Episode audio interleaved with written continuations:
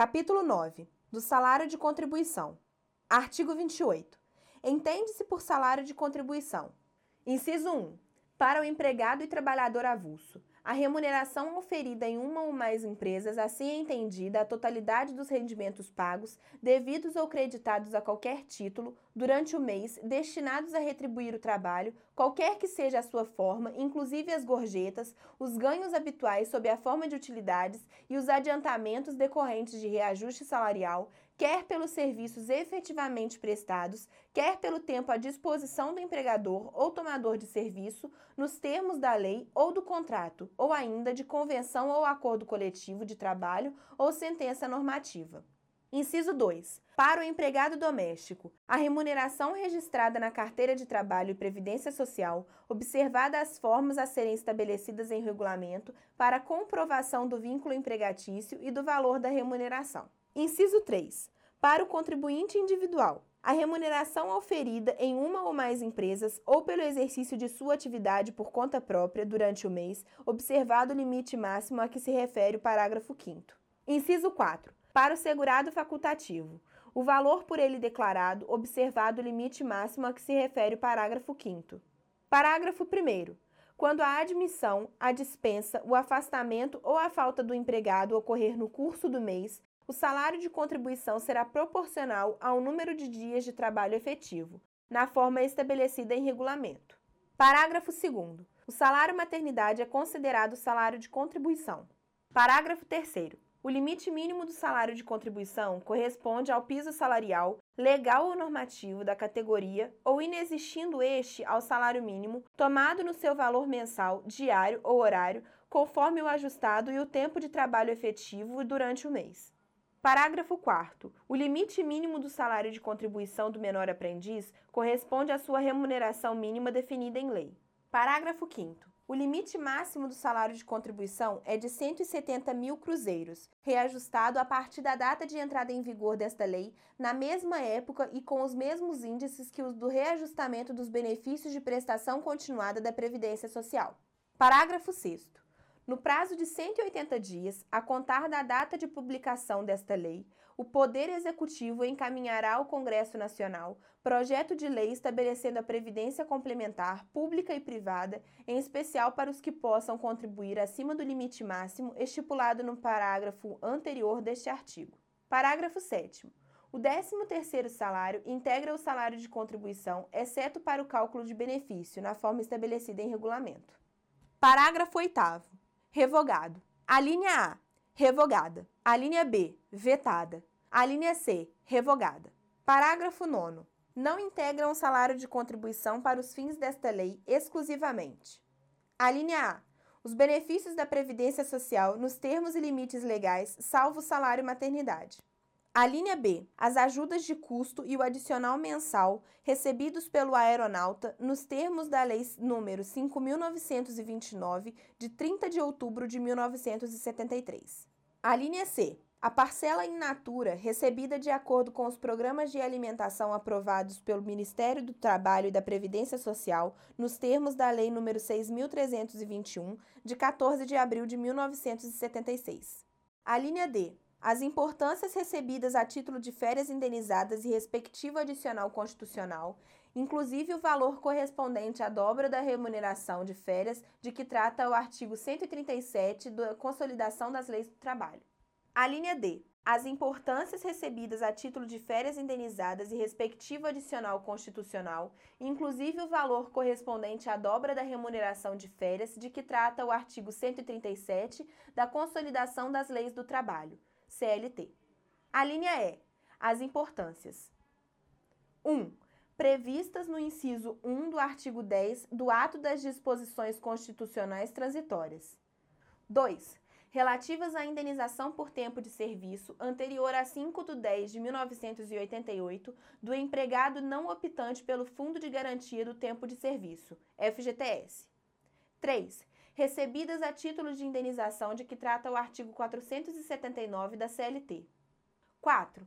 Recebidas a título da indenização de que trata o artigo 14 da Lei nº 5.889, de 8 de 6 de 1973. 5. Recebidas a título de incentivo à demissão. 6 recebidas a título de abono de férias na forma dos artigos 143 e 144 da CLT. 7. Recebidas a título de ganhos eventuais e os abonos expressamente desvinculados do salário. 8. Recebidas a título de licença-prêmio indenizada. 9. Recebidas a título de indenização de que trata o artigo 9 da Lei nº 7.238, de 29 de outubro de 1984. A linha F.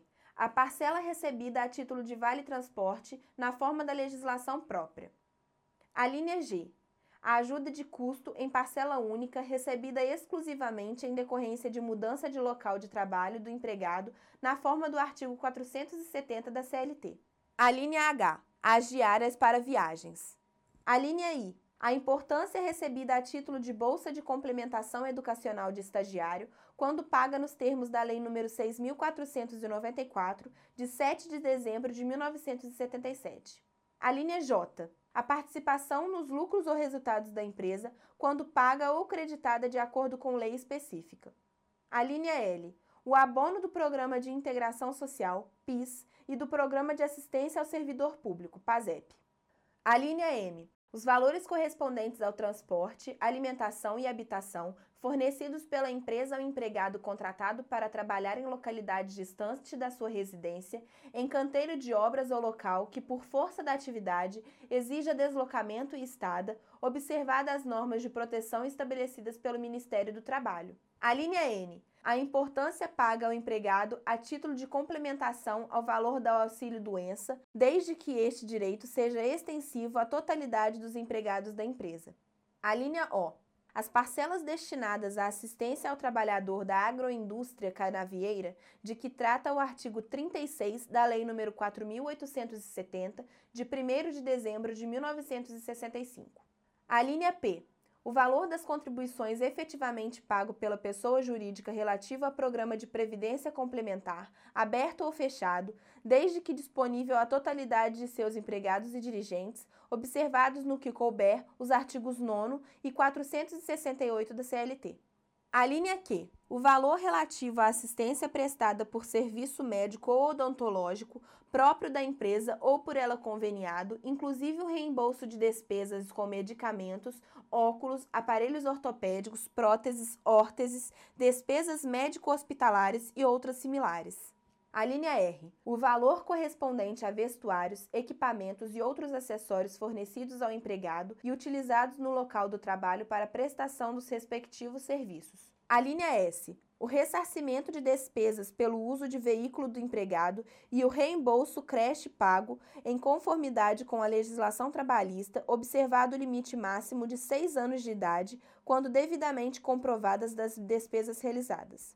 A linha T o valor relativo a plano educacional ou bolsa de estudo que vise a educação básica de empregados e seus dependentes e desde que vinculada às atividades desenvolvidas pela empresa, a educação profissional e tecnológica de empregados nos termos da Lei nº 9394, de 20 de dezembro de 1996. 1. Um, não seja utilizada em substituição de parcela salarial e 2 o valor mensal do plano educacional ou bolsa de estudo, considerado individualmente, não ultrapasse 5% da remuneração do segurado, a que se destina ou o valor correspondente a uma vez e meia o valor do limite mínimo mensal do salário de contribuição, o que for maior. A linha U a importância recebida a título de bolsa de aprendizagem garantida ao adolescente de até 14 anos de idade, de acordo com o disposto no artigo 64 da Lei nº 8069 de 13 de julho de 1990. A linha V.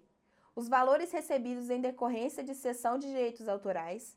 A linha X. O valor da multa prevista no parágrafo 8 do artigo 477 da CLT. A linha Y o valor correspondente ao Vale Cultura.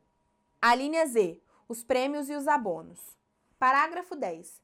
Considera-se salário de contribuição para o segurado empregado e trabalhador avulso, na condição prevista no parágrafo 5 do artigo 12, a remuneração efetivamente auferida na entidade sindical ou empresa de origem.